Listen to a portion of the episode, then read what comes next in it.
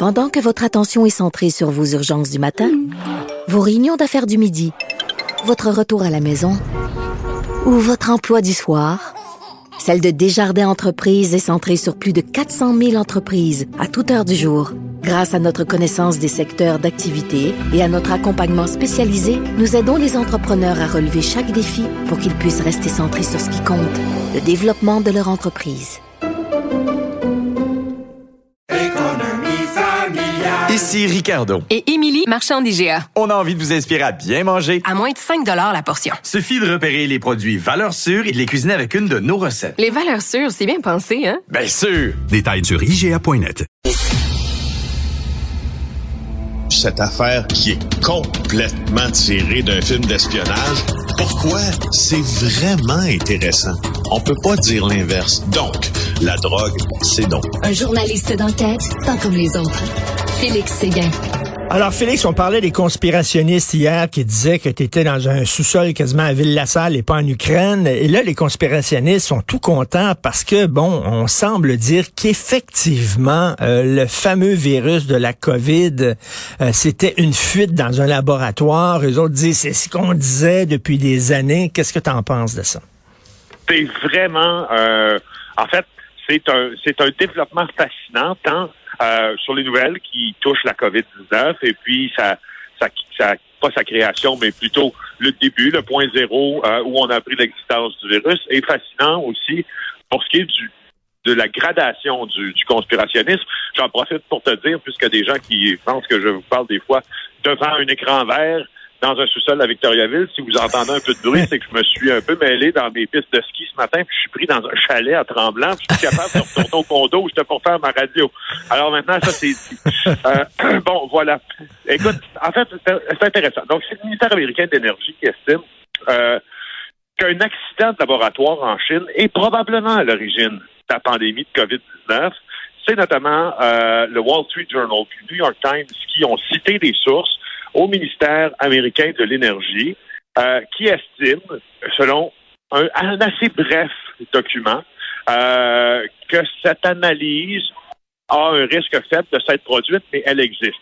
Le ministère rejoint donc aussi des conclusions euh, du FBI. Donc, selon ces conclusions américaines, la pandémie a surgi début 2020. Euh, tu sais qu'elle a fait presque 5 millions de morts, mais elle a surgi en raison d'une mauvaise manipulation au sein d'un laboratoire chinois. Maintenant que ça est dit, euh, il y a d'autres agences de renseignement américaines qui, elles, estiment que la COVID est survenue par transmission naturelle. De toute façon, devient très intéressant et euh, je vous invite aussi à aller consulter. Ce sont les tweets euh, d'une personne, d'un journaliste français qui se charge de réinformer, on pourrait dire ça correctement, des gens qui ont fait des erreurs quand ils s'informent, parce qu'ils s'informent un peu n'importe où. Alors là, tous les conspirationnistes disent, voilà, on nous a caché ça depuis le début, comme tu l'as dit en début de chronique, mais on n'a rien caché depuis le début. Parce qu'au fond, depuis le début, la Chine a gelé les accès aux organisations internationales, à son territoire, et a gelé les accès à une possible enquête sur le laboratoire de Wuhan, où il y aurait pu avoir une manipulation hasardeuse euh, de, de, de, de, produits, mhm. qui aurait fait en sorte qu'un accident de laboratoire serait survenu. Euh, et là, ce que les conspirationnistes oublient aujourd'hui, et c'est là où je trouve ça encore plus intéressant, parce que ça te démontre comment le, le fossé n'est pas si grand que ça entre être bien informé et être un conspirationniste. Ce qu'on te dit, là, c'est ce qui est le plus basé sur des faits possibles. Sauf que ce que les fans de la théorie du complot ajoute comme couche d'information à ça, c'est que l'accident de laboratoire, si c'est un accident de laboratoire, il est donc délibéré. Tu comprends? Et c'est toute la différence au monde.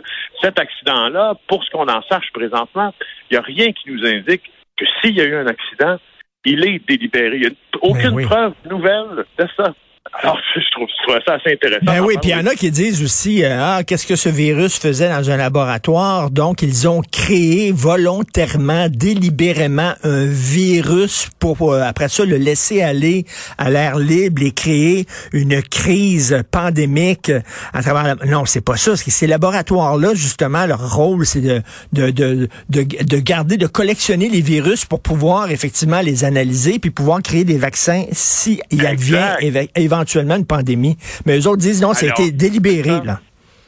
Il n'y a rien qui n'accrédite donc la théorie justement conspirationniste comme quoi tout ça faisait partie d'un plus grand plan, bien sûr, pour profiter à une certaine élite, une élite financière et une élite politique. Alors, euh, mais c'est intéressant parce que ça dérape. Là. Moi, je ne sais pas si c'était sur Telegram, là, cette application euh, permet de communiquer, mais pas assez efficacement euh, dans plusieurs situations, puis euh, avec euh, un peu d'anonymat, mais ça dérape pas mal. Ah oui, ça dérape solide, mais tu sais, il tourne les coins ronds. Tu connais l'expression anglaise comme journaliste, never let the facts get in the way of a good story. Donc, Oui, c'est exactement. Eux autres, les faits, les détails, on s'en fout, on tourne les coins ronds. L'important, c'est que ça nous donne raison euh, dans nos euh, élucubrations. Euh, écoute, un autre migrant euh, mort de froid tentant de traverser la frontière? Ben ça, je, écoute, moi, si je vois une bonne raison pour revoir l'entente sur les tiers, bien sûr, je t'ai mentionné à plusieurs reprises que pour moi, il y avait aucune acceptabilité, ni politique, ni sociale, ni humaine, au fait que quelqu'un ait se chercher des meilleures conditions de vie ailleurs, ne les trouve pas et meurt en tentant de retraverser une frontière que de traverser pour une première fois. Ça marche pas. Dans ma tête, ça, ça, ça nécessite une action immédiate. Euh, et là, ben, c'est triste en maudit. On parle de José Léa Cervantes. Euh, c'est le 19 février dernier. On a appris la nouvelle par la voix de Nora Lamontagne dans le Journal de Montréal aujourd'hui. Euh, il euh, s'était donc euh, pas enfui, mais avait quitté le Mexique avec sa famille pour une vie meilleure. Il était dans le bout de Toronto. Euh, il était chauffeur de camion au Mexique, faisait des petits contrats de peinture dans le bout de Toronto. Il n'avait pas vraiment d'emploi stable. La hausse euh, du coût de la vie faisait en sorte que les factures s'accumulaient. Alors, il a décidé de tout tenter, rebelote, pour aller aux États-Unis maintenant, pour euh, essayer de se refaire une, maintenant une, deuxième vie ou une troisième vie dans son cas, avec sa famille. Il est parti en premier, il avait 45 ans. Il a donné des milliers de dollars à un passeur qu'on appelle un coyote de traverser dans le bout de Stansted, Hmm. donc près de Sherbrooke, pour le Vermont. Euh, on l'a trouvé agrippé à un arbre, euh, gelant de froid. Les gens qui étaient avec enfui. C'est épouvantable. Euh, il est décédé à l'hôpital euh, peu après. Alors, il y a une femme équ- équatorienne qui a été arrêtée là, aussi après cette affaire-là pour avoir essayé de transporter des individus, sachant qu'ils entraient au pays en enfreignant la Ben loi. oui, c'est un, mais puis sachant aussi qu'il risquait la vie de ces gens-là, c'est un crime extrêmement grave.